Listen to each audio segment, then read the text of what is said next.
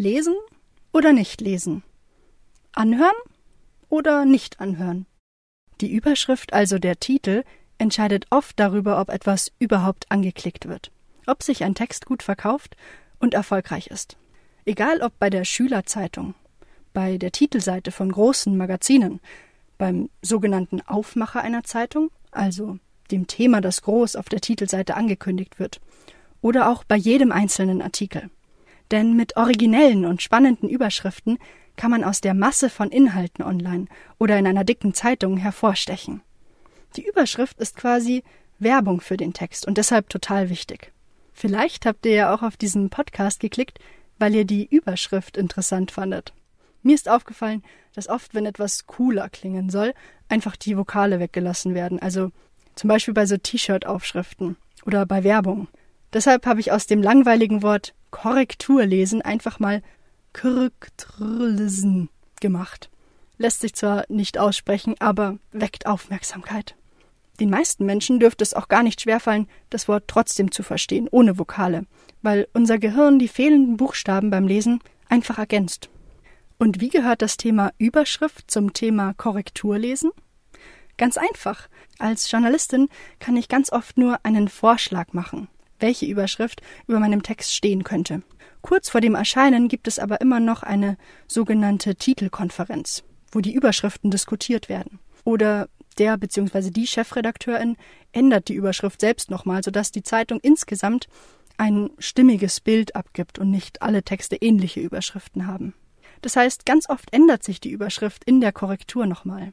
Und manchmal gibt es da hitzige Diskussionen, was über dem Text stehen sollte und was nicht.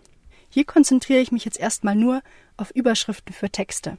Bei Podcasts funktioniert das nochmal ein bisschen anders, wenn man als Hörerin ja auch etwas anderes erwartet, als wenn man eine Zeitung aufschlägt. Also, was macht eine Überschrift zu einer guten Überschrift, dass man Lust hat, einen Text zu lesen? Hier kommen meine fünf Tipps. Erstens, Sex sells. Den Spruch habt ihr vielleicht schon mal gehört. Das heißt, bestimmte Themen verkaufen sich einfach immer gut, werden immer gern gelesen. Dazu gehören sexuelle Themen, aber auch Verbrechen und Gewalt oder auch süße Tiere, Promis oder Kinder. Die Band Die Ärzte singt in ihrem Lied Lasse reden auch davon. Sie singt Die meisten Leute haben ihre Bildung aus der Bild und die besteht nun mal, wer wüsste das nicht, aus Angst, Hass, Titten und dem Wetterbericht. Und in dem Hörbuch Die Känguru-Chroniken von Marc-Uwe Kling wird sowas ähnliches festgestellt. Der Erzähler der Känguru-Chroniken Marc-Uwe erwähnt, dass er noch nach einem Titel für sein neues Buch sucht. Der soll den Leser möglichst neugierig machen. Das Känguru schlägt dann vor, das Buch Hitler Terror Ficken zu nennen. Daraufhin unterhalten sich dann Marc-Uwe und das Känguru darüber, dass das Magazin Der Spiegel auffällig oft über Hitler, oder die linksextremistische Terrorgruppe RAF berichtet. Also ein ganz ähnlicher Befund wie bei den Ärzten. Solche Themen ziehen anscheinend einfach immer wieder. Jetzt denkt ihr aber vielleicht zu Recht, dass das doch kompletter Quatsch ist. Man kann ja nicht über jeden Text was mit Sex, Hass oder Gewalt drüber schreiben. Bloß nicht. Man kann damit aber so ein bisschen spielen. Unsere Abschlussarbeit von der Journalistenschule zum Beispiel haben wir unter der Überschrift Höhepunkt geschrieben. Da kann man an den Höhepunkt der Karriere denken zum Beispiel. Es gibt aber auch automatisch diese Verbindung zum sexuellen Höhepunkt. Vielleicht haben deshalb ja auch ein paar mehr Leute auf unsere Texte geklickt. Der zweite Tipp. Präsentiere das Ungewöhnliche der Geschichte in der Überschrift. Hund beißt Mann haben wir wahrscheinlich alle schon mal gelesen. Aber Mann beißt Hund Klingt doch irgendwie absurd, skurril, oder? Das geht aber natürlich nur, wenn es stimmt und tatsächlich ein Mann einen Hund gebissen hat. Aber so funktionieren oft Boulevardzeitungen. Sie versprechen in ihren Überschriften oft den ganz großen Skandal, in großen Buchstaben und mit prägnanten Wörtern. Und wir Leserinnen springen darauf an. Dabei sollte aber Wahrheit und Sachlichkeit immer an erster Stelle stehen bei der journalistischen Berichterstattung. Das heißt, Journalistinnen müssen die Balance halten, das Überraschende und Ungewöhnliche herausarbeiten und mit der Sprache spielen und kreativ sein, aber immer wahr und korrekt formuliert. Kommen wir zu Tipp Nummer drei. Manchmal fällt es ja einfach schwer, eine Überschrift zu finden, weil ich mir vielleicht nicht sicher bin, welcher Aspekt von meinem langen, ausführlichen Artikel jetzt eigentlich der wichtigste ist. Was gehört in die Überschrift? Dann fehlt es dem Text oft an der Kernaussage, die zentrale Botschaft. Die sollte möglichst immer schon stehen, noch bevor man anfängt, den Text runterzuschreiben. Und dafür gibt es ein ganz tolles Instrument, den Küchenzuruf. Was das ist, habe ich euch ja schon in meinem allerersten Küchenzuruf über den Küchenzuruf vorgestellt. Kurz gesagt ist es eine Methode, bei der man wie der Familie abends in der Küche zuruft, was man heute erlebt hat. Da gelingt es einem ja auch das Wichtigste in einfachen Worten und wenigen Sätzen zusammenzufassen. Die Überschrift und der Vorspann des Textes sollten dann eine Einheit bilden und den Küchenzuruf beinhalten. Bei Meldungen und Berichten in der Zeitung eignet sich am besten eine einfache Überschrift. Sie sollte kurz, sachlich und vor allem informierend sein. Sowas wie Ministerin XY verkündet ihren Rücktritt. Da weiß man gleich, um wen es geht und was passiert ist. Und es ist wahrscheinlich eine überraschende Information, die viele Fragen aufwirft. Warum tritt sie zurück? Wann? Sofort oder erst nach der nächsten Wahl? Und wer soll der Nachfolger oder die Nachfolgerin werden? Die Überschrift ist also sachlich und verrät schon die wichtigste Information aus dem Text, die man über den Küchenzuruf herausarbeiten kann. Aber sie animiert trotzdem möglichst viele Menschen zum Weiterlesen. Damit kommen wir schon zu Tipp Nummer 4. Wortspiele. Man nimmt allgemein bekannte Sprichwörter oder Redewendungen und verändert sie leicht, sodass sie einen spannenden neuen Dreh kriegen. Ein Beispiel aus der SZ. Die Überschrift lautet Auf der Kippe und darunter das Bild einer Zigarette. Der Text handelt davon, dass selbst Tabakhersteller nicht mehr leugnen können, dass Rauchen tödlich ist und sie deshalb einen Plan erstellt haben, um ihr Image zu retten. Dass etwas auf der Kippe steht, ist eine Floskel und durch das Bild der Zigarette bekommt die Überschrift eine Doppeldeutigkeit. Es geht um Zigaretten und um den geplanten Umschwung. Die Tabakindustrie, wie sie war, steht auf der Kippe. Das finde ich ein sehr gelungenes Beispiel. Oder man nimmt die Redewendung alles oder nichts und daraus wird Nahles oder nichts.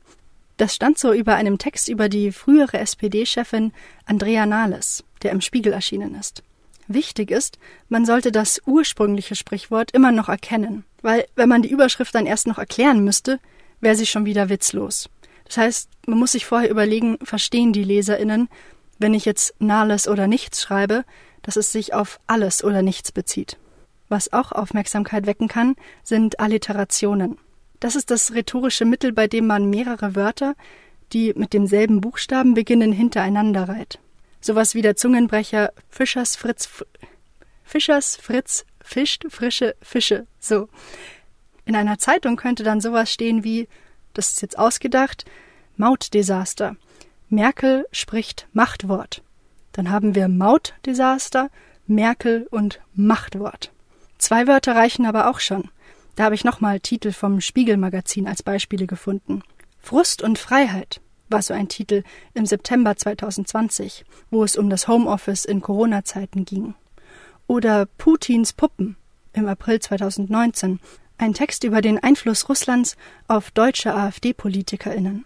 Die Alliterationen sollte man aber auch nicht übertreiben, finde ich, sonst können sie irgendwie so gewollt wirken und auch irgendwann nerven.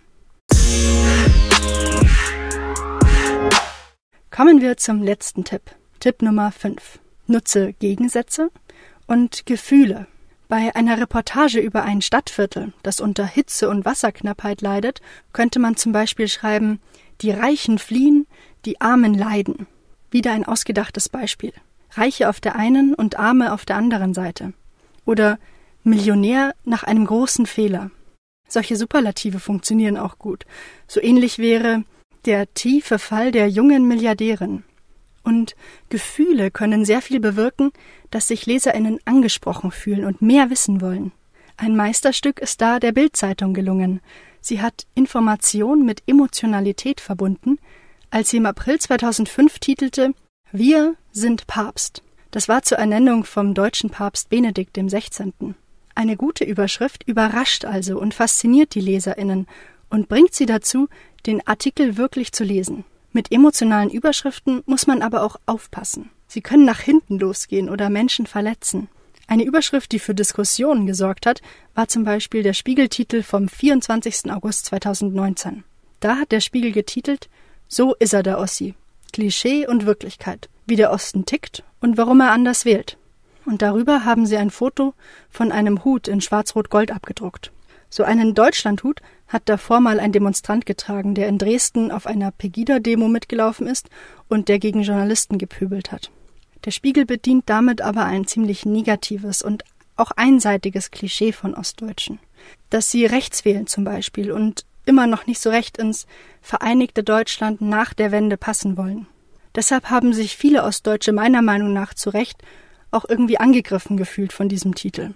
Grundsätzlich kann es aber sehr wirkungsvoll sein, über Gefühle und Gegensätze die Aufmerksamkeit auf einen Text zu lenken.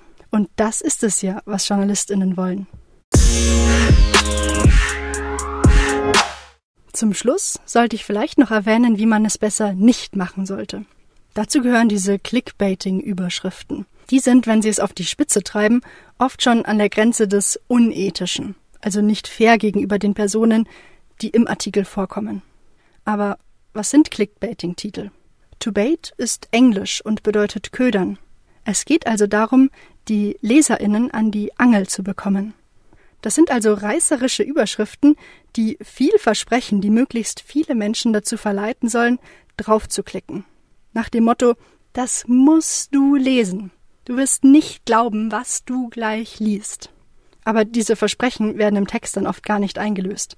Oder es ist einfach so unspektakulär, dass die reißerische Überschrift eigentlich überhaupt nicht gerechtfertigt war.